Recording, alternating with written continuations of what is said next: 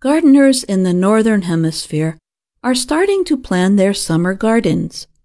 Most are thinking about how their plants and flowers will look in the bright sunshine in the coming summer.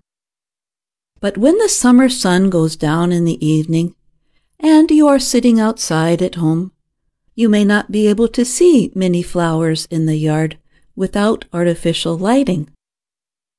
With some planning, you can plant a moon garden. That is one you can enjoy by the light of the moon.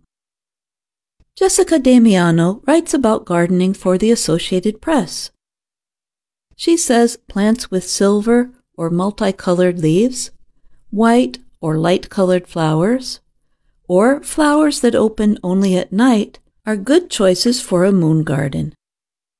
Another way to enjoy plants in the evening is to choose ones with a pleasing smell. Plant them along a walkway or near a seating area outdoors where you can enjoy them up close or within view of a window. For a moon garden, Damiano suggests planting these kinds of light colored, moon reflecting blooms. The moonflower, of course, as well as Shasta daisy, four o'clock, Sweet Alyssum, Yarrow, Snow in Summer, Evening Primrose, Petunias, New Guinea Impatiens, and Geranium. Insects that visit flowers at night to collect pollen, such as the sphinx moth, love them too. You can begin the garden early with early bloomers like lily of the valley, daffodil, and azalea.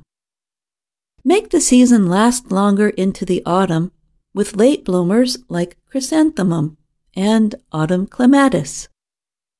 Plants with unusual or multicolored leaves include spotted dead nettle, Japanese painted fern, Jack Frost Siberian bugloss, hostas, silver lamb's ears, dusty miller, Russian sage, silver mound wormwood, and some euonymus varieties. All of these plants can be seen after sundown and especially seem to shine under a full moon. If you want good smells to fill your yard in the evening, plant mock orange gardenia, lilac, summer sweet, and jasmine. In very warm places, try planting ylang ylang and frangipani to fill your evenings with pleasure. Remember that, like a painting, a garden needs something behind the attention getting objects in front. Include a backdrop of woody plants like the sweet smelling Korean spice viburnum or white blooming hydrangeas. Trees like paper birch white or silver poplar, acacia, and eucalyptus light up the night.